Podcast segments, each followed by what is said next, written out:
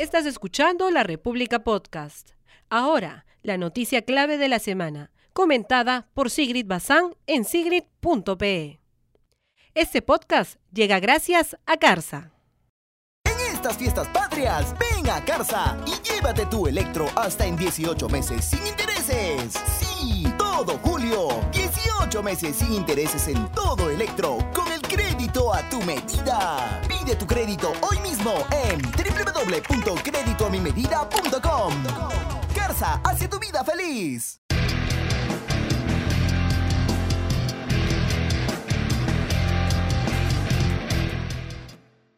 ¿Qué tal amigos? Bienvenidos a una nueva edición de este podcast aquí en sigrid.pe y vamos a conversar un poco sobre la conformación de esta nueva mesa directiva.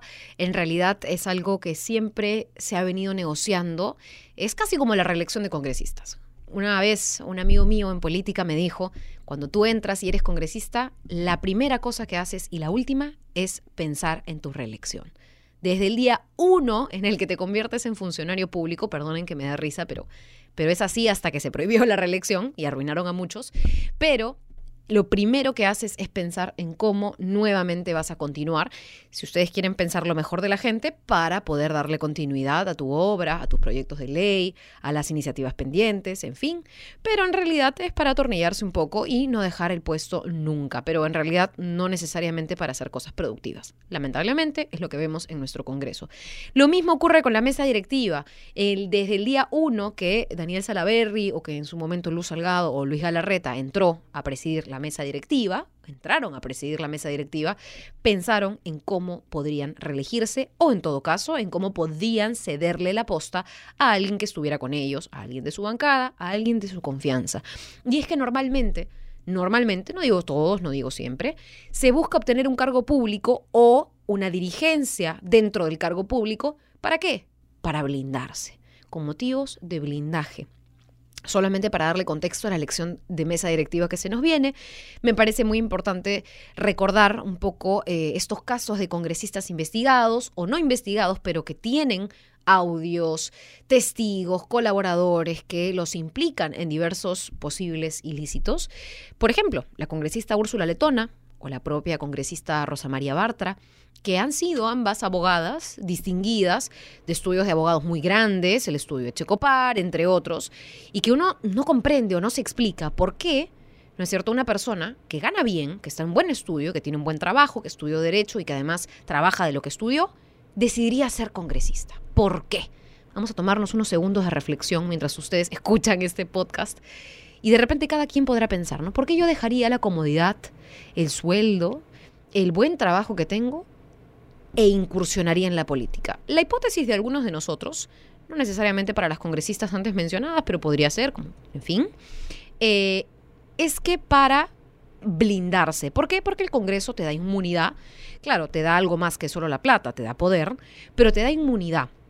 Te da una protección que dura incluso hasta cierto tiempo después de haber sido congresista.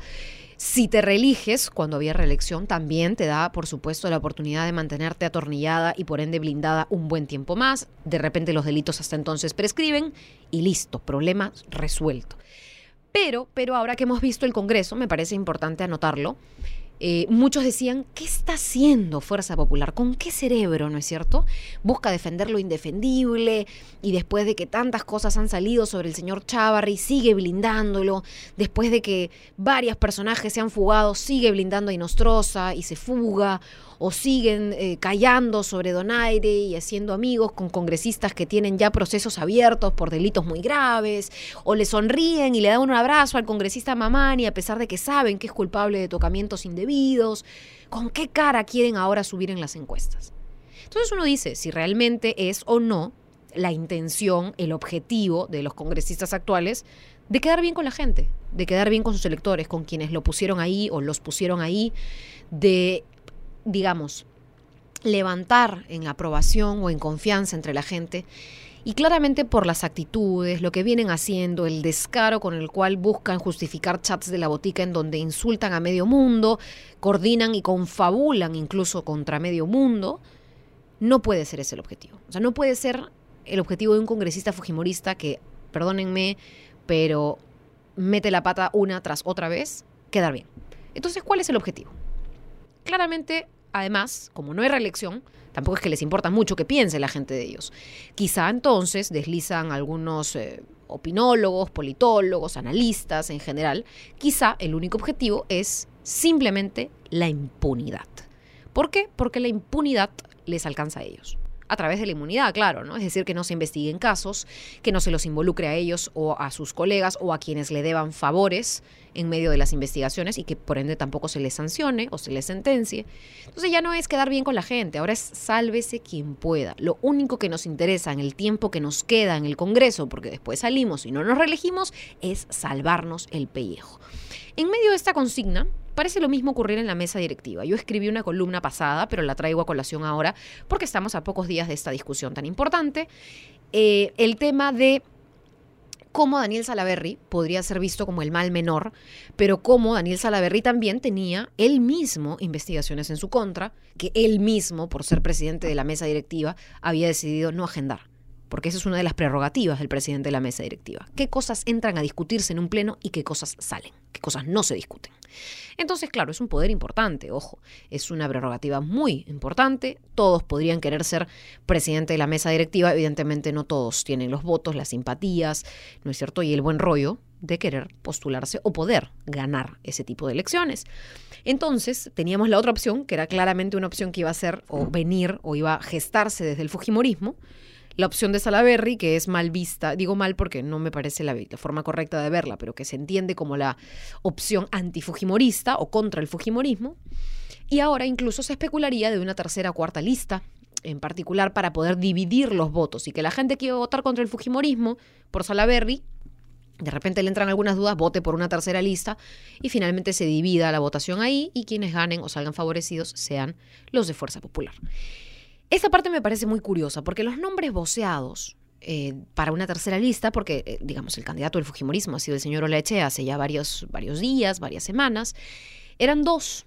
Aquí no se trata de hablar, digamos, mal de alguien, aquí lo que se trata es hacer una crítica sobre la información que se tiene. Ojo, este podcast les trae a ustedes la información para que cada uno de ustedes finalmente saque sus propias conclusiones, que creo que no son muy difíciles de sacar tampoco. Ahí va el tema.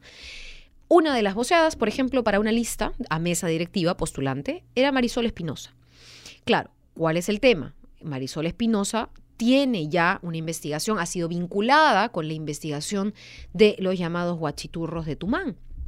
De hecho, fuentes han enviado, nos han enviado, ok, me han enviado en realidad, unos oficios eh, dirigidos al entonces, en su momento, presidente de la mesa directiva, el señor Luis Galarreta, en donde eh, básicamente se pide de alguna manera postergar, no tocar, no discutir el tema de la inmunidad parlamentaria. Es un oficio que terminan firmando, firmando entre otros congresistas, Marisol Espinosa, Héctor Becerril, Javier Velázquez, en fin. Y se lo dirigen al señor Galarreta por eh, un tema de los casos guachiturros. Aparentemente ellos buscarían protegerse de no ser investigados por este caso. Este caso vincula también a Héctor Becerril. Ustedes recordarán la cantidad de organizaciones, al menos dos organizaciones criminales habría integrado el congresista Becerril para la Fiscalía, los guachiturros de Tumán y el caso de los temerarios del norte también. Y bueno, aparentemente en su momento Luis Galarreta le habría dado la orden al procurador de actuar de alguna forma irregular de tal modo que la inmunidad de estos congresistas simplemente no se toque. Hay varios temas ahí que preocupan, pero la congresista Marisol Espinosa podrá responder también a esas críticas.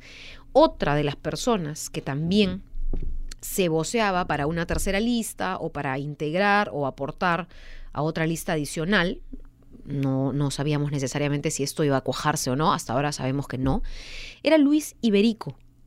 Y, oh sorpresa, Luis Iberico también tiene investigaciones de por medio que lo relacionarían con los cuellos blancos del puerto. Una reunión en Miraflores el 28 de febrero del 2014 sería de repente por ahí una de las razones por las cuales la candidatura del señor Iberico no prosperó.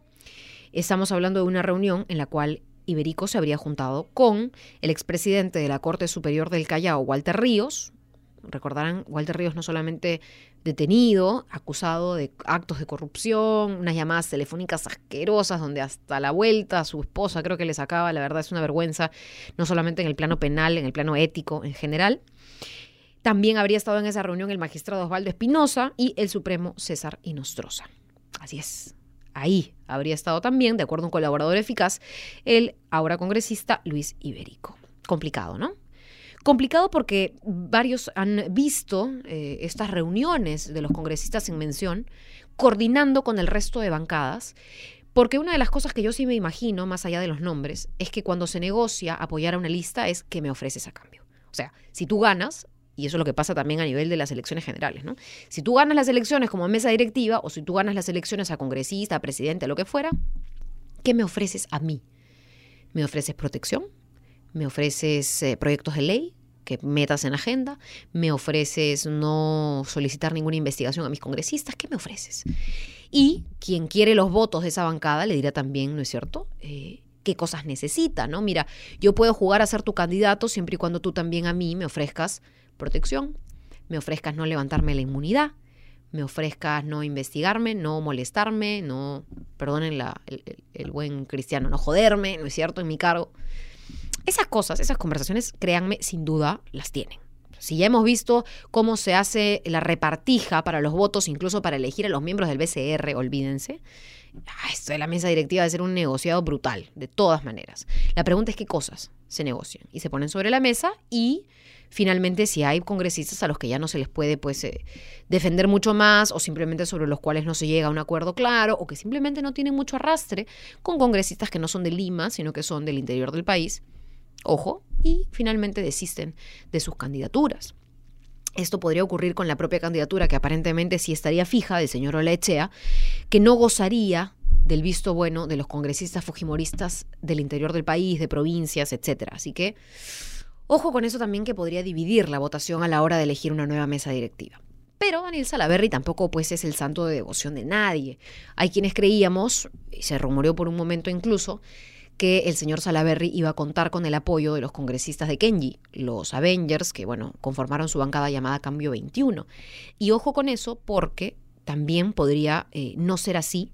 Dicho sea de paso, Kenji Fujimori envió una carta, colgó una carta en Twitter diciendo que él no quería regresar al Congreso, así que que ni se lo ofrezcan, y que no necesariamente apoyaba la candidatura de Salaverry. No dijo que estaba en contra, pero parecía pues una suerte de cuadrada a sus eh, congresistas o a sus ex congresistas con los que él coordinaba cuando estaba en el Congreso.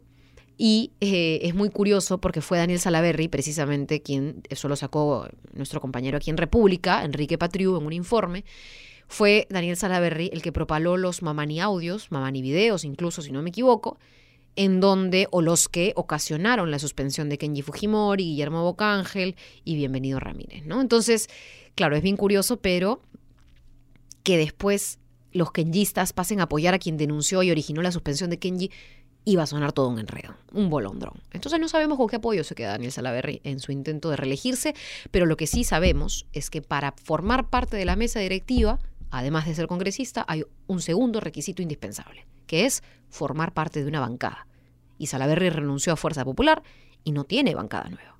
Así que lo estamos considerando ya en una lista, pero el señor Salaverry no todavía está cumpliendo a cabalidad con lo que necesita para ser de nuevo presidente.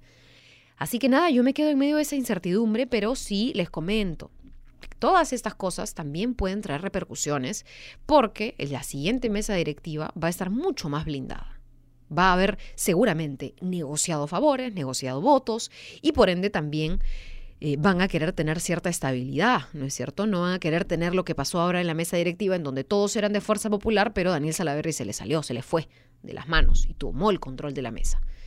No creo que quiera el Fujimorismo nuevamente pasar por ello, así que van a intentar frente a viento y marea, controlar de manera total la mesa, que no se le escape nada. Además, están en un contexto en el cual esperan la liberación de Keiko Fujimori de esta prisión preventiva. Si no es en la casación que se va a valorar el 9 de agosto, será en el habeas corpus en el Tribunal Constitucional, aunque entiendo eso no tiene mucho futuro más.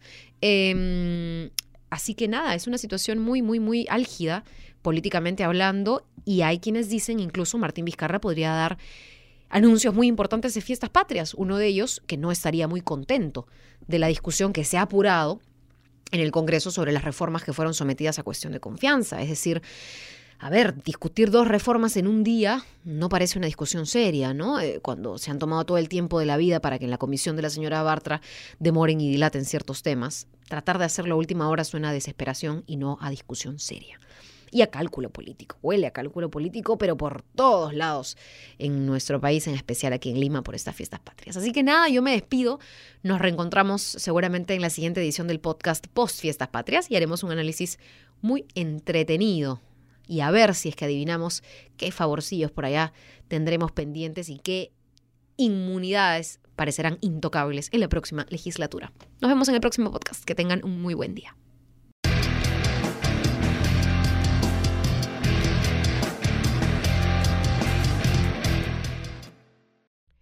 Hasta aquí llegó Sigrid.pe, un podcast de la República. Gracias a Carsa estas fiestas patrias, ven a Carsa, que tenemos la mejor oferta. Cuatricombo LG, TV Smart Full HD de 49 pulgadas, más mini componente, más DVD, más rack, a tan solo 1,449 soles al crédito, sin inicial, con el crédito a tu medida.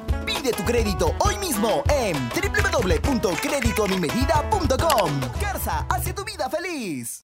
Escucha todos los programas de la República Podcast en larepublica.pe slash podcast. Suscríbete para no perderte ningún episodio. Estamos en Spotify, Evox, Google Podcast y Apple Podcast.